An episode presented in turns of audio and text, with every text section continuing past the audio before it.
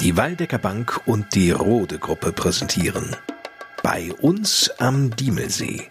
So klingt zu Hause.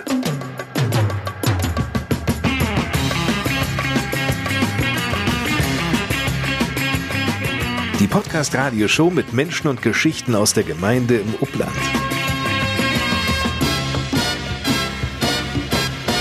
Hallo liebe Leute, ich bin Lars Kors. Wir haben Grund zu feiern. Seit einem Jahr hören Sie regelmäßig Menschen und Geschichten aus der Gemeinde Diemelsee.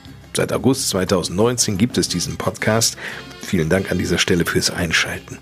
Unsere Themen in dieser Ausgabe. Noch weit von der Normalität entfernt. Bernd Becker, Wirt des Gasthauses zur Linde in Ardorf, erzählt, wie er die Corona-Zeit erlebt und vor allem wie die Lockerungen von den Gästen angenommen werden. Ein wahres Kinderparadies. Wir stellen die Kita Tulpenweg in Adorf vor. Leben in der Gemeinde Diemelsee ist wunderbar, vor allem weil Grundstückspreise auch bezahlbar sind. Lisa Bornemann von der Waldecker Bank informiert über Baufinanzierungsmöglichkeiten. Gesellschaftlicher Mittelpunkt. Die Freiwillige Feuerwehr Deisfeld hat es geschafft, dass jeder zweite Einwohner des Dorfes Mitglied der Feuerwehr ist. Kreativer Kopf. Wir stellen Stefan Brandt vor, den maschinentechnischen Leiter der Rode Gruppe. Eintauchen in vergangene Zeiten. Mit Erhard Rettich lassen wir die Zeit des Bergbaus in Ardorf wieder lebendig erscheinen. Immer rufbereit? Taxi Stefan aus Heringhausen. Und dann bleiben wir auch gleich dort in Heringhausen zum Schluss und lassen uns von Stefan Koch erklären, warum die MS Muffert nicht fährt und Elektroboote so beliebt sind. Den Anfang macht wie immer Bürgermeister Volker Becker. Der war im Urlaub mit seiner Familie am Steinhuder Meer in Niedersachsen und war schön? War schön, war auch ein bisschen nass von oben, aber ansonsten schöne Landschaft, schöne Gegend. Bisschen Fahrrad gefahren, ein bisschen erholt. Reicht das Steinhuder Meer wirklich an den Diemelsee ran? Nein, natürlich nicht. Ist nur eine Alternative gewesen. Eine mögliche Alternative, genau. ist halt flach wie ein Teller, keine Berge. Ja gut, aber ist eine Insel schon drin, ne? Genau.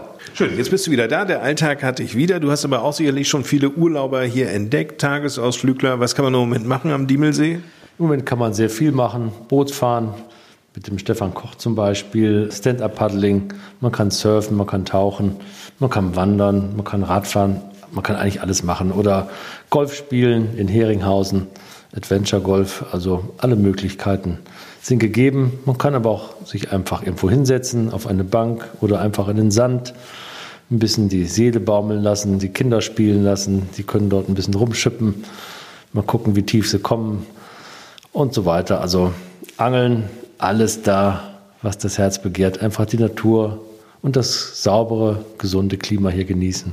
Einfach mal abtauchen. Genau, in die Tiefe.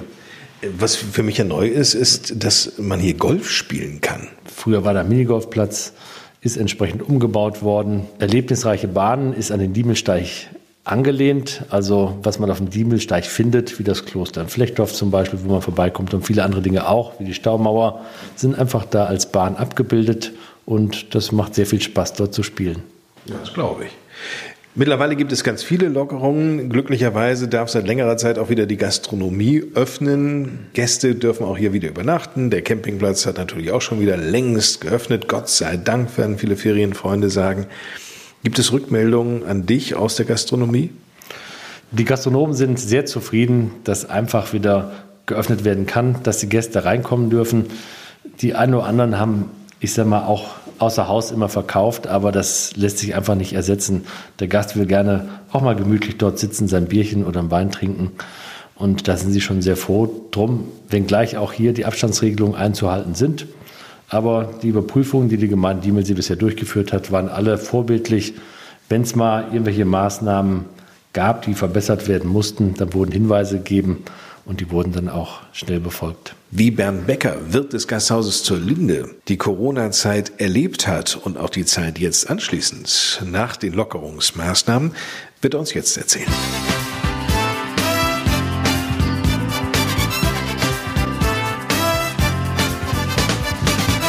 Wir selber, unser Betrieb konnte durcharbeiten, weil wir Essen auf Rädern bieten und weil es erlaubt war, Übernachtung aus beruflichen Gründen zu machen. Also hatten wir mit Monteuren zu tun und konnten durcharbeiten, was für die Gastronomie zwar lebenserhaltend ist, aber halt schwierig, um darüber halt sein Unternehmen zu finanzieren. Da fehlen uns die anderen Dinge schon, die nicht da waren.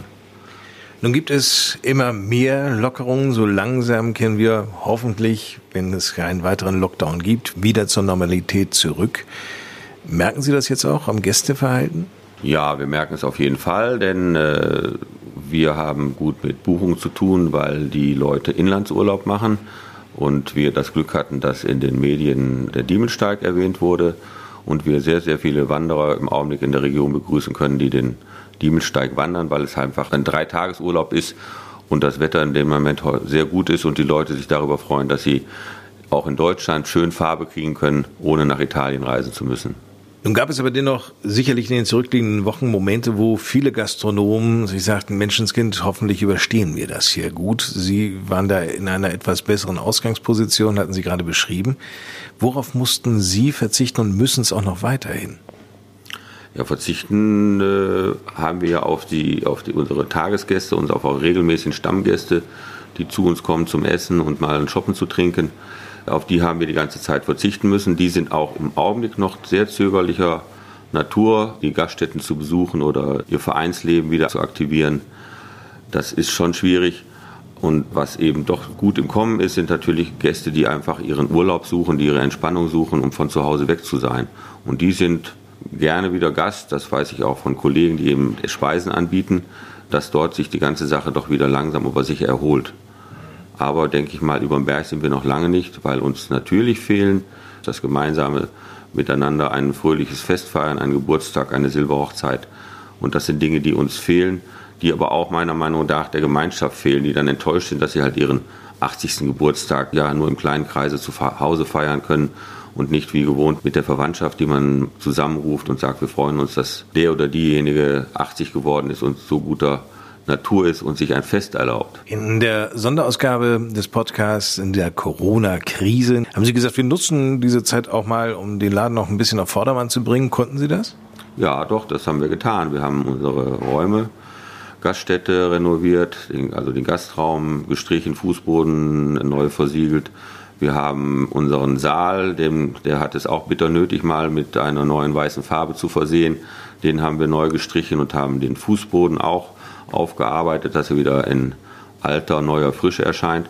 Und wir haben auch einige Zimmer renoviert. Das konnten wir auch noch in der Zeit durchziehen, sodass wir eigentlich ja frisch, fromm und fröhlich mit hier und da einem neuen Kleid in die nächste Zeit starten. Wir bleiben in Adorf. Hier ist die größte der drei evangelischen Kindertagesstätten in der Gemeinde angesiedelt. Nachdem wir bereits die Kita in Fassbeck vorstellten, widmen wir uns in dieser Ausgabe der Kita Tulpenweg. Seit acht Jahren ist Anja Schmidt die Leiterin. Ihre ersten Eindrücke damals? Da habe ich schon auch gedacht, ist ein altes Haus, aber mit ganz, ganz vielen Möglichkeiten. Es ist eine tolle Lage für eine Kita. Man vermutet es gar nicht hier oben im Wohngebiet und ein großes Team, was hier auch im Haus ist. Und ich habe mich sehr schnell hier im Haus so gefühlt, als wäre ich nie woanders gewesen. Die 20 Jahre in Arolsen, die ich da im Gruppendienst gearbeitet habe, waren plötzlich ganz klein geworden und ich habe den Eindruck, ich war schon immer hier. Schöner kann es nicht sein. Das 18-köpfige Kita-Team betreut um die 100 Kinder in fünf Gruppen. Ich wäre als Leitung nichts ohne dieses tolle Team, was ich einfach hier habe, was sehr vielfältig ist. Und dadurch macht es aber auch einfach aus. Schwärmt Anja Schmidt. Die Kita Tulpenweg in Ardorf ist ein ein großes Haus über anderthalb Stockwerke mit einem riesigen, wunderschönen Außengelände, was auch ganz alt gewachsen ist, was wir in einer Elternaktion vor zwei Jahren ganz neu gestalten durften. Das ist wirklich so ein Highlight. Wir haben einen großen Turnraum mit ganz vielen Möglichkeiten für die Kinder. Ganz viele Sachen zum Aufhängen, Balkenkonstruktion, Schaukeln, Treppen, Kletterwände. Also das ist wirklich eine ganz tolle Sache. Toll sind vor allem auch die unterschiedlichen Räume. Wir haben einen Kunstraum, wo die Kinder sich künstlerisch erleben dürfen. Wir haben eine Baustelle. Wir haben einen Verwandlungsraum, wo die Kinder in verschiedene Rollen schlüpfen dürfen. Wir haben eine Bücherei mit ganz, ganz vielen Büchern, wo die Kinder auch Bücher für zu Hause ausleihen können. Und wofür wir uns hier entschieden haben, dass wir im Grunde nochmal einen eigenen kleinen Kindergarten im großen Kindergarten haben. Wir haben vorne die Miniräume. Da werden die Kinder aufgenommen, die noch unter drei sind, die neu in die Einrichtung kommen, dass sie uns in dem großen Haus, sind ja viele Kinder hier, nicht verloren gehen. Und deswegen haben die so ihren geschützten, kleinen, eigenen Kindergarten, wo sie erstmal so langsam sich rantasten können an das neue Leben unter Kindern. Dieser kleine geschützte Kindergarten im Kindergarten für die Jüngsten ist schon etwas ganz Besonderes. Und der ist auch aus Gesprächen mit Eltern entstanden, die Sorgen hatten, ach, geht mein Kleines hier verloren im Großen. Und daraus ist dann diese Entscheidung entstanden. Und daher ist es einfach eine Grundlage, um überhaupt pädagogisch auch arbeiten zu können. Die Eltern in die alltägliche Kita-Arbeit in Planungen mit einzubeziehen, ist Anja Schmidt als Leiterin enorm wichtig. Noch einmal zurück zu den Räumen. Als Anja Schmidt die Baustelle nannte, da bin ich ja wirklich hellhörig geworden. Die Baustelle in der Kita Tulpenweg. Etwa ein unaufgeräumtes Zimmer? Mitnichten. Das ist ein Bauzimmer für die Kinder, wo die Kinder alles tun können, was irgendwie mit Konstruktion zusammenhängt. Bauklötze liegen da in unterschiedlicher Weise, Duplos, Legos. Es gibt ein Architekturbüro, wo die Kinder ihre Bauzeichnungen vorher anfertigen können. Wir finden da aber auch Puzzle mit Baustellen drauf, also alles, was rund ums Bauen ist, befindet sich bei uns in der Baustelle. Von innen nach außen. Bei meinem Besuch in der Kita Tulpenweg treffe ich im großen Spielgarten Jan, Luise, Ella, Ariana und Romi, die sich gerade etwas zubereitet. Kakao. Wie machst du das? Mit Wasser und Sand. Geht ganz schnell, weiß Romi. Ein Garten mit Wasser. Das ist natürlich für alle Kinder richtig klasse. Wobei, ein Wasserhahn habe ich hier im Garten gar nicht gesehen. Jan klärt mich auf. Hier ist für Wasser gedacht. Ja? Wenn man so drauf drückt. Siehst du? Wisst ihr, wo ich sowas schon mal gesehen habe? Was denn? Wo Wo das Wasser rauskommt? Das Eine mal, Rutsche. nee, das habe ich auch schon mal bei Tieren gesehen. Bei unseren Pferden. Ja, da machen die dann die Schnauze rein und dann kommt da Wasser raus und die trinken dann das Wasser. Aber am allerschönsten ist, Spielen. Klötze oder Puzzle oder andere Tiere oder ähm, bauen. oder verstecken oder in Turnraum touren. Möglichkeiten gibt's da viele. Nicht immer jedoch ist das Lieblingsspielzeug auch greifbar. Ja, aber das habe ich aus Versehen in meiner Tasche gelassen. Und darum habe ich das vergessen mitzunehmen. Was ist denn dein Lieblingsspielzeug, das du leider vergessen hast mitzunehmen? Ähm, Marshall. Ein Rettungs... das mit Paw Patrol ist. Genau. Nun wissen Sie Bescheid. Und wie alle Kinder singen auch die fünf besonders gerne hier im Kindergarten. Allerdings, ähm, sich auf ein Lied zu verständigen, ist nicht so einfach. Alle meine an. Und ich singe. Ich singe. Okay, pass mal auf. Alle meine Entchen habe ich ja verstanden. Ihr müsst aber zusammen singen. Dann geht das noch schöner. Alle Einhörner, die so auch hier. Immer alle Einhörner schwingen oben rum. Und alle Einhörner schwimmen unter das Meer. Das Einhornlied, dargeboten von Luise. Ich glaube, im Moment ist das noch eher ein unentdeckter Hit-Tipp. Aber eines wird sehr deutlich. Die Kinder tauchen hier in der Kita Tulpenweg in eine pädagogisch sehr liebevolle und gut durchdachte, vor allem aber behütete Welt ein. Eine Kita-Welt zum Wohlfühlen. In diesem Sinne.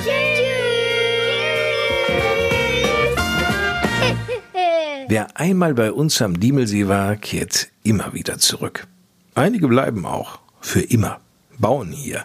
Abgesehen jetzt von dem Ferienhausgebiet in Heringhausen bietet die Gemeinde Diemelsee gleich viele Baugrundstücke auch in anderen Ortschaften an, wie in Flechtdorf oder Renege. In Schweinsbühl haben sie sogar die Wahl zwischen sieben Bauplätzen am Sonnenhang und Grundstücksgrößen zwischen 770 und 1160 Quadratmetern.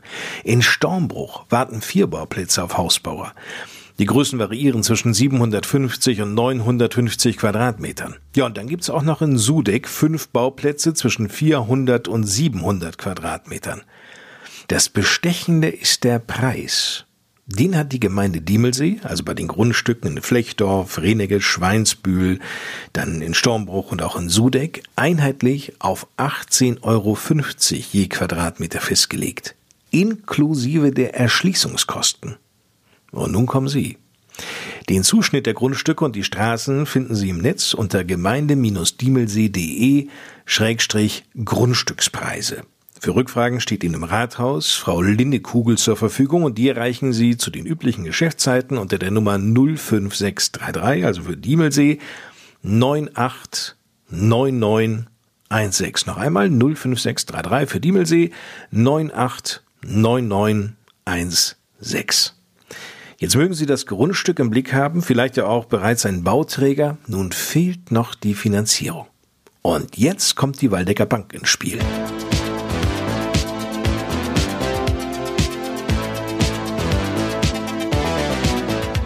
Lisa Bornemann stammt aus der Gemeinde Diemelsee, genauer gesagt aus Renegge, und arbeitet für die Waldecker Bank im Bereich Bauen und Wohnen. Dort ist sie mit zuständig für das Vermittler- und Plattformgeschäft. Schon mal gehört? Plattformgeschäft? Falls nicht, kein Problem. Lisa Bornemann erzählt, was wir uns darunter vorstellen können. Mittlerweile ist es ja so, dass sich viele Menschen im Internet vorher informieren über ähm, Konditionen und auch entsprechende Preise. Und es ist so, über die äh, verschiedenen Plattformen erhalten die Kunden dann entsprechend die Informationen. Und ähm, um die Kunden quasi auch mit einem Baufinanzierungsprodukt der Waldecker Bank glücklich machen zu können, sind wir vor einiger Zeit auf den Zug aufgesprungen und bieten halt nun auch Wohnbaufinanzierungsprodukte über diese Plattformen an, die dann im Internet abgeschlossen werden können. Das heißt, ich habe gar keinen persönlichen Bezug mehr dann zu einem Berater? Zu keinem Bankberater im klassischen Sinne ist es so, da ist meistens noch ein äh, Versicherungsmakler oder ein anderer Finanzdienstleister zwischengeschaltet, der quasi die Anfragen dann an uns weiterleitet. Was brauchen Sie denn an Unterlagen, um so etwas zu prüfen? Ich meine, es gibt ja viele Menschen, die den Wunsch haben, irgendwas zu finanzieren, aber Sie müssen ja auch wahrscheinlich auch das Risiko abwägen können. Erstmal brauchen wir die Unterlagen zu den wirtschaftlichen Verhältnissen der Kunden, sprich Lohnabrechnungen, Kontoauszüge. Wir prüfen die Schufa, wir prüfen, ist Eigenkapital vorhanden, gibt es bereits schon Finanzierung und dann brauchen wir zusätzlich natürlich noch die Unterlagen zum Objekt, das finanziert werden soll. Was mache ich denn, wenn ich nicht über dieses Eigenkapital verfüge? Das ist erstmal kein K.O.-Kriterium, um keine Finanzierung zu bekommen. Dann kommt es dann eben entsprechend darauf an, ob ich als Kunde ich sage jetzt mal, genug verdiene, entsprechendes Einkommen habe, um die Raten dann leisten zu können. Das heißt, ich brauche ein geregeltes Einkommen. Genau, das ist das A und O, dass man ein geregeltes Einkommen hat, um die Darlehensraten dann entsprechend auch zurückführen zu können. Wenn ich jetzt ein Objekt habe, das beispielsweise irgendwo im Kreis Marburg-Biedenkopf liegt, würden Sie das auch finanzieren? Wenn Sie Kunde der Waldecker Bank sind, schon im Vorfeld, dann würden wir das auch finanzieren und gerne begleiten. Ja. Nun ist immer wieder die Rede von einer Niedrigzinsphase und wahrscheinlich bleibt die uns ja auch noch einige Zeit erhalten. Daher lohnt es sich vermutlich doch jetzt tatsächlich über einen Hauskauf oder eine Baufinanzierung nachzudenken. Genau, also das ist richtig. Im Moment sind die Zinsen sehr, sehr niedrig und auch die Zinsfestschreibungszeiten sind sehr lange möglich, sodass man sich diese niedrigen Zinsen für eine lange Zeit sichern kann. Aus dem Aspekt macht es auf jeden Fall Sinn, sich heute schon mit entsprechend Baufinanzierung zu beschäftigen. Nimmt das eigentlich zu, dass Menschen über eine Online-Plattform den Kontakt suchen zu einem Kreditinstitut, um dann tatsächlich verschiedene Angebote zu bekommen? Ja, das nimmt definitiv zu. Ich sag mal, Generation Internet. Viele gucken im Internet äh, vorher auf Vergleichsportalen, was gibt es da für Konditionen, was ist da so möglich. Ich denke, das wird in den nächsten Jahren definitiv auch noch zunehmen. Wir hängen ja im Endeffekt alle den ganzen Tag am Handy und im Internet so dass es dann quasi nahe liegt, dass man sich im Vorfeld im Internet informiert. In einer der letzten Podcast-Ausgaben hat Kai-Erik Fischer hier von der Waldecker Bank aus Adorf auch eine große Rolle gespielt. Da ging es um auch Altbausanierung beispielsweise und auch um Baufinanzierung im Rahmen der Dorferneuerung. Da ist der persönliche Kontakt ja auch da. Fehlt der nicht manchmal denn bei solchen Online-Plattformen? Das definitiv. Also da ist nicht der persönliche Kontakt da. Und ich sag mal, gerade wenn es zum Beispiel um Altbausanierung und entsprechende Fördermöglichkeiten geht, ist es schon auch sehr, sehr wichtig, dass man sich im Vorfeld nochmal beraten lässt, weil einem im Zweifel dann einfach auch Tipps nicht zugetragen werden und auch Fördermöglichkeiten vielleicht im Vorfeld auch gar nicht bekannt sind, weil auf diesen Online-Plattformen steht jetzt beispielsweise nicht drin, Achtung, ich kann ähm, zusätzliche Förderungen der KfW in Anspruch nehmen oder zusätzliche Förderungen durch Bau Baukindergeld oder Riester, Fördermöglichkeiten. In den meisten Fällen ist es nur ein Produkt, was dort angeboten wird.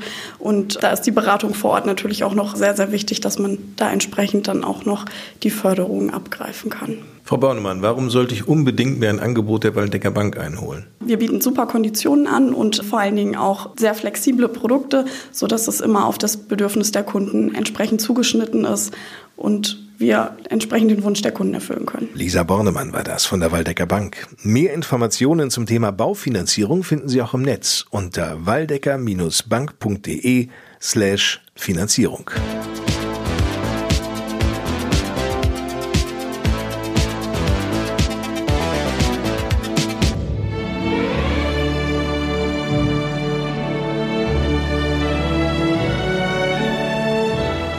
Nicht weit von Willingen und vom Diemelsee entfernt liegt idyllisch im Vorland das kleinste Dorf der Gemeinde, Deisfeld, eine Oase der Ruhe. Gut, Trecker gehören mal zum dörflichen Leben und auch zu dieser Form der Ruhe dazu, doch manchmal wird die Ruhe auch plötzlich unterbrochen. Dann ist sie gefordert, die Ortsfeuerwehr aus Deisfeld. Alarm für Florian Diemelsee 347. Dass die Freiwillige Feuerwehr Deisfeld alarmiert wird, ist glücklicherweise eher selten, erzählt Holger Köster, der stellvertretende Wehrführer. Die Zahl der Einsätze im letzten Jahr lag beispielsweise bei. Also wir haben letztes Jahr einen gehabt, das war in Flechtdorf, Mülldeponie. Aber da waren wir auch nur zur Brandwache, Nachrücker weil man nicht komplett alles blank ziehen will in Diemelsee. Man lässt so ein paar Standorte für Eventualitäten nochmal zurück. Wir haben aber auch schon ein Jahr gehabt, da hatten wir 14 Einsätze. Die Einsätze selbst vielseitig. Nicole Wagner. Zum Beispiel ein Rind in der Güllegrube, bei Feuer, bei Öl in der Diemel. Öl in der Diemel. Das war wirklich knapp. Vor ziemlich genau sechs Jahren floss nämlich Heizöl in die Diemel, der bis dahin größte Einsatz der Feuerwehr Deisfeld sowie der gesamten Feuerwehr Diemelsee. 220 Einsatzkräfte von Feuerwehr, technischem Hilfswerk, Rettungsdienst und Polizei bekämpften dieses ausgelaufene Heizöl auf der Diemel. Sie müssen sich vorstellen, auf einer Strecke von circa fünf Kilometern wurden sechs große Ölsperren aufgebaut, die letzte, die war ungefähr 160 Meter lang, ging quer über den Diemelsee. In letzter Minute konnte das Schlimmste verhindert werden. Nicole Wagner ist übrigens eine von zwei Feuerwehrfrauen hier in Deisfeld. Ja, genau. Ich bin die aktive und dann gibt es noch eine passive. Solche Einsätze, von denen Nicole Wagner gerade sprach, gemeinsam zu meistern, sind nicht nur herausfordernd, so Holger Köster, sondern auch aus einem ganz anderen Grund wichtig. Ja, sicher. Das ist für die Kameradschaft ganz wichtig, dass man auch mal einen Einsatz hat. Das schweißt zusammen und das zeigt auch, dass man auch für die Leute, für die Einsatzkräfte ist das auch ein Zeichen, dass man gebraucht wird. Auch und dass man nicht nur so darum dümpelt. Wobei, diesen Eindruck hat aber in Deisfeld niemand. Dessen ist sich Jörg Köster, der 51-jährige Wehrführer und Bruder des stellvertretenden Wehrführers Holger Köster, sicher. In jedem Fall bei 85 Einwohnern und 43 Mitgliedern. Also wenn irgendwas ist, wenn die Feuerwehr ruft, dann kommt auch der Ort. Welche Feuerwehr kann schon von sich behaupten, dass jeder zweite Einwohner des Dorfes Mitglied der Freiwilligen Feuerwehr ist? Nun, die Deisfelder Ortswehr macht aber auch viel und prägt das dörfliche Leben. Ja, wir machen bei allen Dingen mit, weil ja auch wir wieder auch Mitglieder in anderen Vereinen sind im Dorf. Bei allen Festen unterstützen wir. Wir führen gemeinsam mit dem Verkehrsverein und mit dem Frauenclub, mit dem 3D-Club Feste durch und äh, sind immer Mitglieder von der Feuerwehr dabei. So Nicole Wagner. Und gerade auf Festen in Deisfeld ist die Feuerwehr stets ein Anziehungspunkt, weiß Nicole Wagners Mann Peter, der auch als einer von insgesamt 15 Aktiven die Einsatzabteilung der Freiwilligen Feuerwehr Deisfeld unterstützt. Ja, für die Kinder ist das das Größte. Also wenn wir irgendwo mal stehen, dann haben wir gleich einige Kinder dabei, die sich darum kümmern um das Auto und auch mal reinsetzen unsere eigenen Kinder sowieso. Das ist immer eine Attraktion für die Kinder. So manches Kind findet über diesen Erstkontakt oder die Familie dann selbst zur Feuerwehr, zur Jugendfeuerwehr. Ja, also wir haben im Moment vier Jugendliche, die in der Feuerwehr tätig sind und die fahren nach Ottlar. Das ist die gemeinsame Gruppe vom Vorobland. Die Jugendfeuerwehrgruppe Vorobland besteht aber nicht nur vorrangig aus Kindern und Jugendlichen aus Ottlar. Vielmehr kommen sie auch aus Giebringhausen, Heringhausen, Stormbruch Deisfeld. Auch bei Nicole Wagner begann die Begeisterung für die Feuerwehr schon sehr früh. Ja, einmal war ich ja ähm, von Kind an mit meinem Vater immer auch mit. Wenn die geübt haben, habe ich mitgemacht, habe geholfen, Schläuche rollen, bin so reingewachsen, kannte mich schon ganz gut aus. Und dann bin ich auch so ein bisschen durch meinen Mann drangekommen und wollte mich auch aktiv in einem Verein hier auch beteiligen. Das Vereinsleben zeichnet nämlich auch die Freiwillige Feuerwehr Deisfeld aus. Zumindest ist es einer der Gründe, warum sich Holger Köster hier engagiert. Jo, das ist das Vereinsleben an sich. Dann gehört ja zu dem Feuerwehrmann, die haben ja immer so ein Helfersyndrom. Man hilft gerne anderen Leuten, wenn es Not ist. Und das ist eben der Reiz. Ich sag mal, wenn ich woanders wohnen würde, wäre ich wahrscheinlich woanders auch in der Feuerwehr tätig. Dem kann Peter Wagner nur zustimmen und ergänzt. Es lohnt sich immer, sich in der Feuerwehr zu engagieren. Also grundsätzlich, man gibt den Leuten ein bisschen Sicherheit. Also das ist ganz wichtig. Also die können sich auf uns verlassen. Die Menschen, wenn es losgeht, dann fahren wir sofort raus. Wenn wir auch weniger Einsätze haben, aber wenn wir Einsätze haben, dann arbeiten wir die auch vernünftig ab. Selbstständiges Arbeiten spielt bei den Kameraden und den beiden Kameradinnen ohnehin eine große Rolle. Was die alles in Eigenleistung erbauen. Hören Sie mal die Aufzählung von Holger Köster. Ja, wir haben die Umkleiden selbst angebaut, Umkleideräume und die Halle vergrößert, verlängert, dass dann auch das Feuerwehrhaus zukunftssicher ist dann spätere Jahre. Doch gerade wenn es um die Zukunft der Freiwilligen Feuerwehr Deisfeld geht, ist Wehrführer Jörg Köster manchmal auch etwas mulmig zumute. Also die Politiker denken wohl schon immer wieder mal drüber nach, was man so hintenrum hört, Orte zusammenzulegen, um halt den Fahrzeugbestand zu minimieren, Häuser wegzustreichen. Aber da traut sich im Moment wirklich noch keiner dran. Und solange, wie es noch, ich sage das Land Hessen noch großzügig Zuschüsse verteilt und Fahrzeuge finanziert, Feuerwehrhäuser finanziert, mitfinanziert, ist das hier eigentlich noch nicht so das ganz große Thema. Vielleicht muss sich aber auch niemand Gedanken um diese Ortsfeuerwehr machen.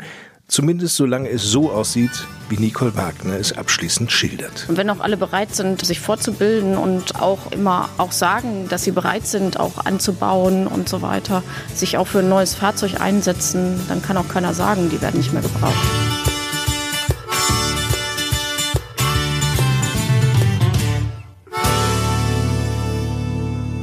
Rode, hier im Waldecker Land seit über 100 Jahren ein fester Begriff, wenn es um Straßen- und Tiefbau geht. Die Rode-Gruppe mit Hauptsitz in Korbach-Meinringhausen ist hier in der Region ein ganz wichtiger Arbeitgeber, betreibt in Adorf ja auch den Steinbruch. Und hier im Podcast stellen wir die Rode-Gruppe in jeder Folge mit einem Mitarbeiterporträt vor. Heute geht es um Stefan Brandt. Der gelernte Land- und Baumaschinentechniker ist der Leiter der maschinentechnischen Abteilung bei Rode ein kreativer Kopf mit Weitblick. Stefan Brandt gibt Einblicke in seine Tätigkeit und erzählt, dass die Wünsche, die Rode an Fahrzeug- und Maschinenbauer hat, häufig sehr speziell sind. Wir arbeiten ja schon sehr lange und sehr eng mit verschiedenen Herstellern zusammen. Die wissen natürlich, was wir wollen. Wir haben so ein paar spezifische Verantwortungen, zum Beispiel, wenn wir die Fertige bestücken. Dann müssen so unsere LKWs halt, ich sage jetzt mal, das sind ja meistens jetzt die letzte Zeit Allradfahrzeuge, dann ändern sich bestimmte Gesetze, wenn wir zum Beispiel die Auflieger hinten draufkommen, dann sind das jetzt thermoisolierte Mulden, nicht einfach nur Stahlmulden, die sind jetzt gedämmt. Und da müssen wir uns dann dementsprechend den Hersteller suchen, der sowas auch erfüllen kann. Warum müssen die gedämmt sein? Ja, Sie können sich vorstellen, bei diesen Temperaturen, wenn wir Asphalt einbauen, der hat eine gewisse Temperatur, ich sage jetzt mal 180 Grad, wenn der zur Mischanlage kommt, dann fahren wir eine halbe, dreiviertel Stunde zur Baustelle, da kühlt das Material ja aus, vom Fahrtwind. Es kann ja auch sein, dass es regnet. Dann kippen die das in den Fertiger. Bis der Fertiger das hinten zur Bohle gebracht hat und eingebaut hat, geht die Temperatur, sagen wir mal, runter auf 160, 140 Grad. Die Walzen schaffen das nur im warmen Zustand, das Material zu verdichten. Wenn das Material erkaltet, wird das hart. Kann man wieder von vorne anfangen. Dann kann man wieder von vorne an. Das heißt, je länger das Material zum Beispiel auf dem Auflieger heiß bleibt, umso länger ist das Zeitfenster, wo wir nachher Zeit haben, eine vernünftige Straße zu bauen. Leuchtet mir ein. Können Sie eigentlich selber gestalten? Es wird ja manchmal schon von Leuten von der Baustelle, wenn die zum Beispiel irgendwas Bestimmtes brauchen, irgendwas Bestimmtes gebaut haben wollen. Na, dann setze ich mich zum Beispiel mit unseren beiden Meistern hin oder auch mit unserem Schweißer, sage ich mal, machen eine Zeichnung und dann bauen wir diese Geräte, die die haben wollen. Die haben immer Probleme, unter der Leitplanke die Parkette abzuschieben. So, und dann kam dann die Idee, wie können wir das am besten machen, was auch schnell geht. Leitplanke wegnehmen. Nein, das dauert zu lange, können wir natürlich auch nicht. Aber dann haben wir zum Beispiel mit der Werkstatt wie so eine Art Schild entwickelt, das vorne bei uns an die Radlader dran passt, mit so einem Schnellwechselsystem. Und das Schild ist hydraulisch verstellbar und das passt unter die Leitplanke von der Höhe. Und dann kann man die Bankette schön ohne Handarbeit maschinell schnell abschieben. Sie tragen ein Oberhemd mit dem Logo von Rode, mit dem R. Daraus schließe ich, dass Sie sich schon sehr stark mit dem Unternehmen auch identifizieren. Was zeichnet für Sie die Firma Rode als Arbeitgeber aus? Also was Firma Rode auszeichnet, ist natürlich ganz klar das Team ich will mal so sagen, wir sind bald alle immer das gleiche Alter, wir verstehen uns, wir können zusammen arbeiten, wir können zusammen feiern. Wenn wir Probleme hat, geht man zur Geschäftsführung, es wird einem geholfen. Wenn die Jungs aus der Werkstatt zu einem kommen, man bespricht was. Wir finden Lösungen untereinander und ich sag mal so, man hat so viel Freiheiten, dass es einfach Spaß macht, hier zu arbeiten. Ist Rode eigentlich ein familienfreundliches Unternehmen? Ja, auf jeden Fall. Wir haben zum Beispiel schon Familientage zusammen gemacht. Es ist in Erfurt ein ganz großes Event aufgezogen worden. Da sind nicht nur wir eingeladen werden, sondern komplette Familie mit Frau, mit Kindern. Alle dahin gefahren, haben sie alle getroffen, alle Spaß gehabt den ganzen Tag miteinander. So lernen sich die Leute auch untereinander noch mit kennen, die Familien lernen sich untereinander kennen und ist schon ein Highlight.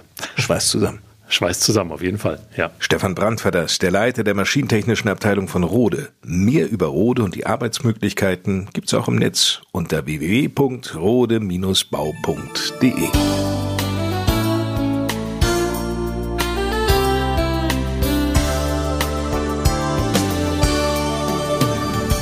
Vor den Toren Adorfs, dort, wo die Bredelarer Straße in Richtung Pattberg zunächst in eine Rechts- und unmittelbar danach in eine Linkskurve übergeht, liegt rechts die Grube Christiane. Heute ein Besucherbergwerk.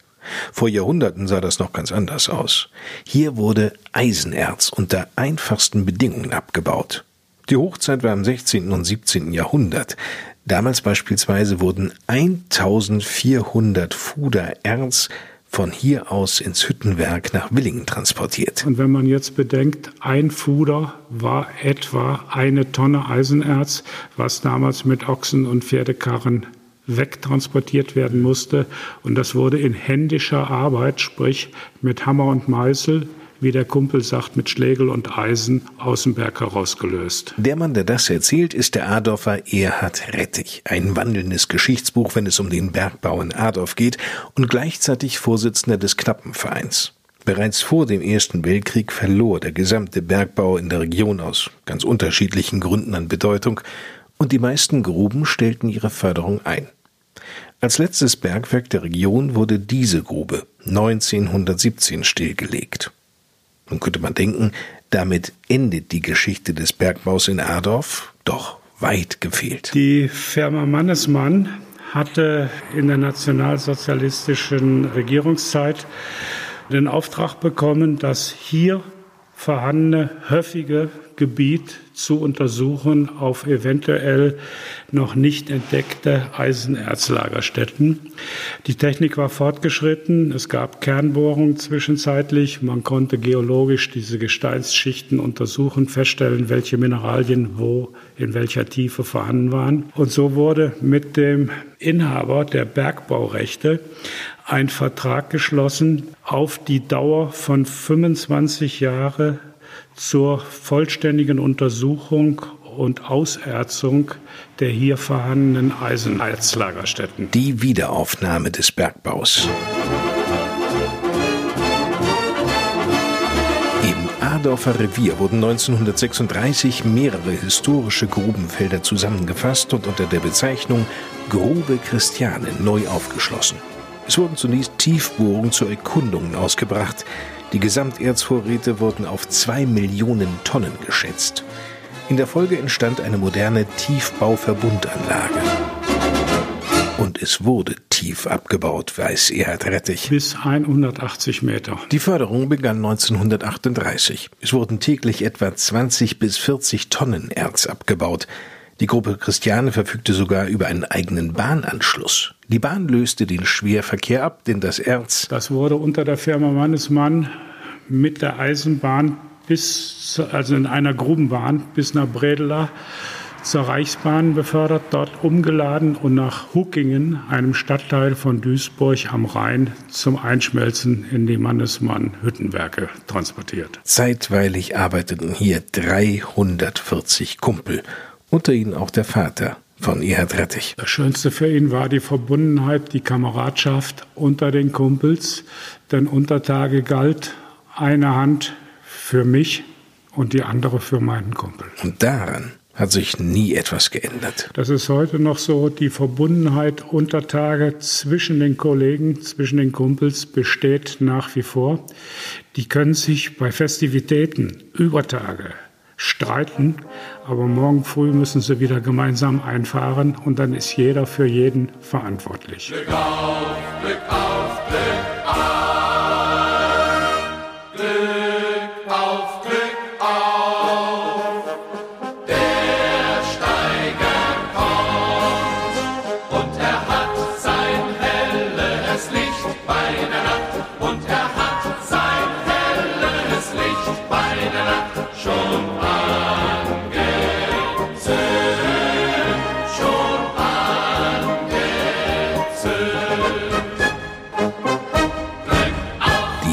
Hier war zwar enorm hart, aber finanziell durchaus lukrativ. Im Bergbau war die Entlöhnung besser als in anderen vergleichbaren Handwerksberufen hier in der Region.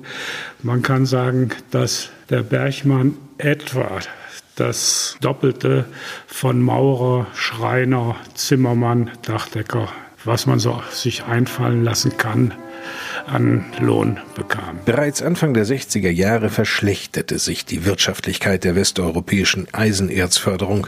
Die Gruppe Christiane blieb davon nicht verschont. Wegen kostengünstiger Erze aus Brasilien oder Westafrika lohnte der Abbau nicht mehr.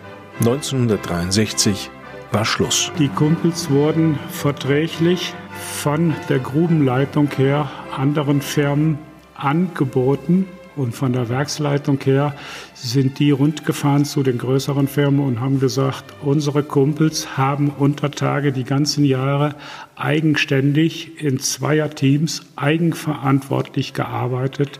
Es sind zuverlässige Leute, die auch arbeitswillig, arbeitsbereit sind. Das klang sehr gut und so sind auch sehr viele Kumpels zur Mauser nach Korbach zu den Firma Continentalwerken gegangen, beziehungsweise auch hier ins angrenzende Westfälische zu den Hoppecke-Werken. Dann machte der Steinbruch Roder auf, gleich hier hinterm Berg, wo auch einige Kollegen Unterschlupf fanden. Die Schiefergrube in Willingen, Schwalefeld, die Gipsgrube hier in Adorf und von Mannesmann sind auch einige Kumpels ins Ruhrgebiet an den Rhein, Waldalgesheim, Zeche Königsberg im Westerwald und so weiter versetzt worden. Dem unermüdlichen Wirken des knappen Vereins ist es vor allem zu verdanken, dass 1986 hier an dieser Stelle aus der Grube Christiane ein Besucherbergwerk wurde, mit sehr viel Liebe zum Detail. Erhard Rettich. Mit unserer Grube können wir der Nachwelt bergmännische Tradition, bergmännisches Brauchtum und die Arbeitswelt aus dem Mittelalter heraus unseren Gästen hautnah vorführen und auch zeigen und erlebbar für die machen.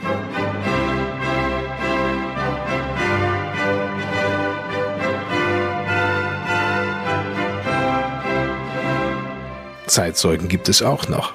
Ja, wir haben noch fünf lebende Bergleute, die hier noch unter Tage gearbeitet haben. Und die sich noch gut an die letzte Fahrt ins Bergwerk erinnern können. Vor allem aber an den Moment, als die Ladung der letzten Lore, also des letzten Förderwagens, die Grube verließ. Das Ende des Bergbaus in Ardorf. Das war am 16. April 1963, einem sonnigen Dienstag nach Ostern vor 57 Jahren.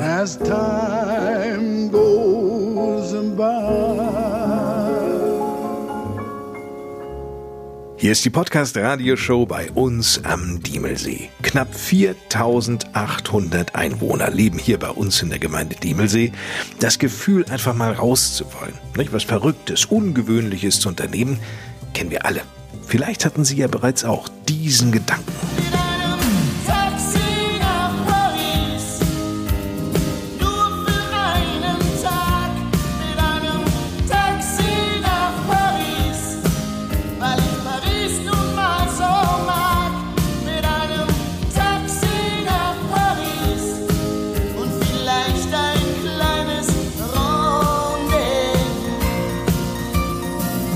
Sollten Sie diesen Gedanken tatsächlich einmal umsetzen wollen, mit einem Taxi nach Paris zu fahren, dann würde es am Taxi hier nicht scheitern. Taxi Stefan aus Heringhausen ist immer bereit dafür. Das Unternehmen mit Sitz direkt am Haus des Gastes bietet viele Fahrzeuge zur Auswahl. Also ein Viersitzer quasi, der fährt eigentlich grundlegend nur Krankenfahrten oder am Wochenende das Taxigeschäft. Dann haben wir, jetzt muss ich auch mal zählen, eins, zwei, drei, vier, ne? Vier. Vier Sechssitzer, drei Caddies und ein Turan. Und dann haben wir noch zwei Achtsitzer, einen T5 und einen T6. In den zurückliegenden vier Jahren hat sich Rico Stefan gemeinsam mit seiner Frau ein Taxiunternehmen aufgebaut, das aus der Gemeinde Diemelsee nicht mehr wegzudenken ist. So bietet Taxi Stefan beispielsweise Fahrten zu den Kindergärten an, finanziert von der Gemeinde. Ein ganz besonderer Service. Es versteht sich, dass die Fahrzeuge kindgerecht sicher ausgestattet sind. Ja, die sind halt ausgestattet, wie es halt muss. Mit Kindersitzen, mit Halsschoner, wie es auch immer heißt. Gurt, Schoner. Es fährt eigentlich in der Regel immer der gleiche Fahrer. Das ist auch für die Kinder angenehm, bevor da jedes Jahr oder jeden Tag wer anders auf dem Auto sitzt. Wir haben natürlich noch eine Reservefahrerin, also meine Geschäftspartnerin, sage ich mal, äh, fährt die Kinder und eben eine Festangestellte. Vielen ist Taxi Stefan auch als Betreiber der Anrufsammeltaxilinien bekannt und für alle, die das jetzt nun nicht kennen, also das Anrufsammeltaxi, lässt sich übrigens auch abkürzen, dann heißt es AST, fährt wie der Linienbus von Haltestelle zu Haltestelle, wird aber auf Verbindungen eingesetzt, auf denen sich ein großer Bus eben nicht lohnen würde. Und das AST also das Anrufsammeltaxi, fährt nur nach vorheriger telefonischer Anmeldung. Und so lässt sich beispielsweise ganz bequem von Diemelsee nach Bad Arolsen fahren. Zu teuer mit dem Anrufsammeltaxi? Geschäftsführerin Melanie Wechsel-Stephan winkt ab. Nein, im Grunde genommen kostet es nur der ganz normale Buspreis. Zum Beispiel nach Arolsen 4,50 Euro plus den 1 Euro Taxizuschlag. Also fahren Sie für 5,50 Euro mit dem Anrufsammeltaxi nach Arolsen. Ausgesprochen günstig also. Sie ahnen es schon, dass so ein Anruf-Sammeltaxi eine Ergänzung zum großen Linienbus, also ein Teil des öffentlichen Personennahverkehrs ist. Und daher werden diese Linien auch finanziell gefördert. Das sind mehrere Pötte, die das finanzieren. Finanziert wird es rein theoretisch durch den Fahrkartenverkauf. Das ist der eine Topf. Der zweite Topf, jede Kommune zahlt für die gefahrenen Kilometer was dazu. Ob das jetzt Willingen, wie gesagt, jede einzelne Gemeinde zahlt was dazu und der Rest kommt vom Landkreis. Ergänzt Rico Stephan. Besonders interessant ist das Anruf-Sammeltaxi übrigens für Schüler, erzählt Melanie Wechsel Stephan. Ja, die Schüler, die haben ja das äh, Schülerticket Hessen, was für die Schüler einen Euro am Tag kostet. Und das läuft fürs ganze Jahr und damit fahren die dann umsonst und zahlen nur diesen einen Euro Taxizuschlag. Aber angesichts der günstigen Tarife des Anruf Anrufsammeltaxis liegt doch der Gedanke auf der Hand, für Fahrten zum Arbeitsplatz beispielsweise auf das Ast umzusteigen. Oder, Rico Stefan? Es würden wahrscheinlich mehr fahren. Das Problem ist nur, dass den meisten arbeitenden Leuten das erste Ast zu spät geht weil das fährt eigentlich erst um, um 6.01 Uhr nach Arolsen das erste und wenn du um 6 Uhr anfangen musst mit Arbeiten, ist es natürlich schwierig, wenn die erste erst um 6 Uhr fährt. Aber wir haben auch genügend, die zur Arbeit hin und zurück fahren, das Auto stehen lassen, ja. Er steht in der Kögen und wartet auf ein Taxi, aber es kommt nicht. Kommt nicht, kommt nicht. Er wartet auf das Brummen von einem Mercedes Diesel, aber es brummt nicht. Brummt nicht, brummt nicht. Die Dame vom Funk, die sagt zu Minuten werden Sie es brummen hören. Lange Wartezeiten gibt's nicht bei Taxi Stefan. Da werden Sie das Brummen eines VW-Busses, eines VW Turan oder Caddy sehr schnell hören. Taxi Stefan ist das einzige Taxiunternehmen in der Gemeinde Diemelsee, steht zu ihren Diensten sonntags bis donnerstags von 5 Uhr bis 23 Uhr, freitags von 5 bis 2 Uhr nachts und samstags sogar durchgehend. Informationen über die Angebote finden Sie auch im Netz unter www.taxistefan.com. In einem Wort geschrieben Taxi Stefan und Stefan mit PH. Und natürlich hält auch ein Wagen von Taxi Stefan irgendwo auf den Straßen in der Gemeinde an, wenn sie winken und rufen. Hey, Taxi! Taxifahren in der Gemeinde Diemelsee macht einfach Spaß, so Melanie Wechsel Stefan. Denn? In der Großstadt, da kennt nicht der Nachbar den Nachbarn, sag ich mal. Aber hier in der Gemeinde Diemelsee kennt man schon sein Publikum. Ausreißer gäbe es kaum, erzählt Rico Stefan. Der Grund liegt auf der Hand. Also benehmen sich auch alle, weil jeder jeden kennt. Eben. Und so werden Sie auf einen gut gelaunten Rico Stefan treffen, der sagt: Ich fahr Taxi. Ich fahr Taxi, Tag und Nacht.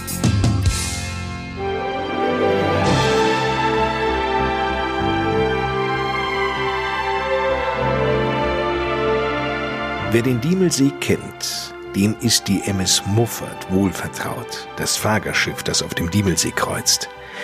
Immer wieder ein Erlebnis, ob auf oder unter Deck. In diesem Jahr ist leider vieles anders und so werden sie die MS Muffat vergeblich derzeit auf dem See suchen. Warum, das erzählt der Kapitän und Eigner des Fahrgastschiffes, Stefan Koch. Obgleich wir sommerliche Temperaturen genießen, befindet sich die MS Muffat leider noch im Winterschlaf. Es ist so, das, was den Charme ausmacht, es ist nicht das allergrößte Schiff, was die Gäste ja auch zu schätzen wissen. Alles so für den See passend, nicht ganz so, so riesig das Ganze. Aber das ist genau jetzt im Moment der Nachteil. Unter normalen Bedingungen können wir gut 100 Personen an Bord nehmen, an Bord haben. Das sind so 70 Sitzplätze unter Deck und 40 Sitzplätze oben auf dem Sonnendeck.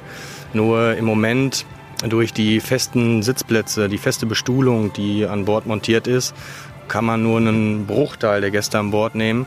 Nach letzten Gesprächen, wie man vielleicht ein Hygienekonzept erarbeiten könnte, ist dann wirklich ernüchternd rausgekommen. Da kann im schlimmsten Fall, je nachdem in welcher Konstellation die Gäste bei uns ankommen, kann es sein, dass man nur mit zehn Personen fahren kann. Das ist zum einen nicht wirtschaftlich und zum anderen möchte ich dem Gast, so wie ich es in den letzten 15 Jahren auch gemacht habe, eine schöne Schifffahrt hier auf dem Diemelsee bieten. Und mit den ganzen Auflagen, die damit verbunden sind, kann ich dem im Moment nicht gerecht werden. Die Abstandsregeln müssen natürlich auch auf dem Schiff gewahrt werden, versteht sich.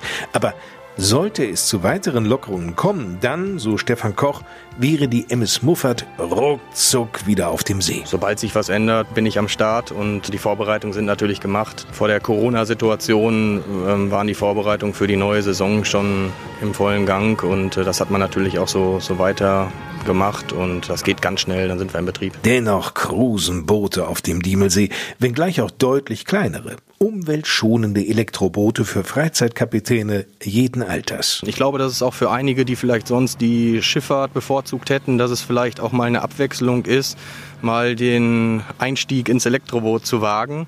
Sie entschleunigen dabei. Genau. Man muss sagen, wir haben jetzt in den, in den letzten Tagen, Wochen sind es ja jetzt schon, die Erfahrung gemacht, dass die Gäste auch mit dem Elektroboot sehr begeistert sind, sind da sehr zufrieden davon und wären vielleicht unter ganz normalen Bedingungen vielleicht gar nicht an Bord gegangen. Also das hat auch etwas Positives, dass man die Leute mal an was Neues ranführt. Die Touristen, ob Camper oder Tagesausflügler, sind begeistert. Das Elektroboot wird am meisten gebucht bei uns. Die Stunde mit dem Elektroboot, das sind 16 Euro. Fünf Personen können mitfahren. Und los geht's. Zwei Bootsverleihstandorte betreibt Stefan Koch am Diemelsee. Der eine liegt gleich neben der Staumauer, der andere in Heringhausen hinter der Touristinfo und dem Campingplatz. Und dort gibt es nicht nur die Elektroboote, sondern auch Drehboote und Ruderboote für die, die sich sportlich betätigen wollen. Auch eine feine Sache, ist auch nicht zu anstrengend, braucht man keine Angst vor zu haben, kann man sich auch ganz gemütlich mit bewegen und man kommt auch voran damit.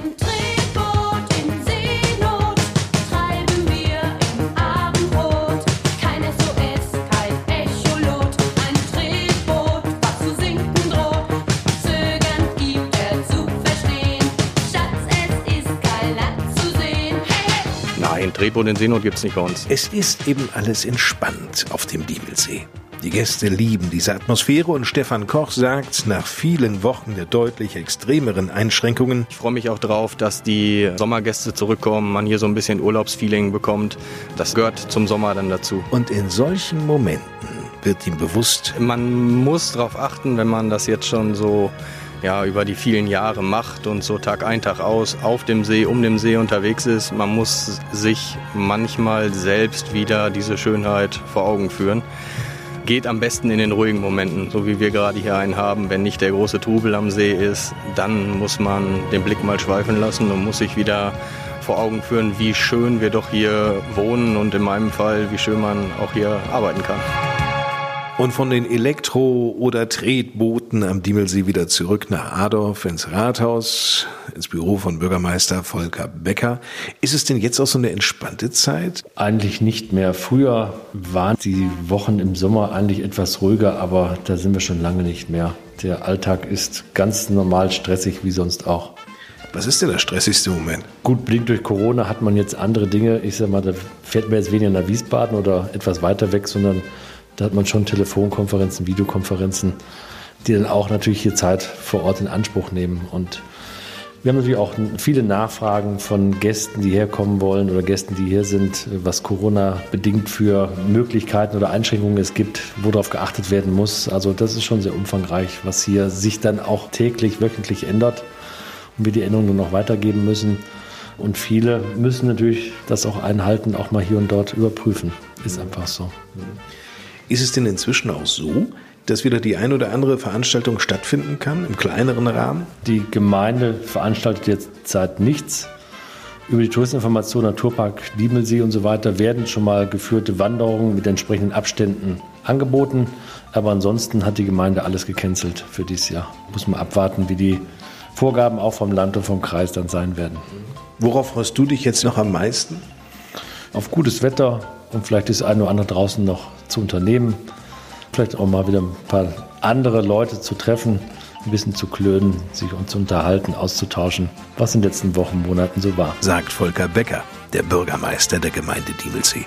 Und damit genug für diese Ausgabe. Besuchen Sie auch gerne die Instagram-Seite unter Diemelsee Podcast. Da gibt es nämlich viele Fotos zu unseren Geschichten. Ich bin Lars Kors. Bis zum nächsten Mal. Ihnen eine gute Zeit. Tschüss.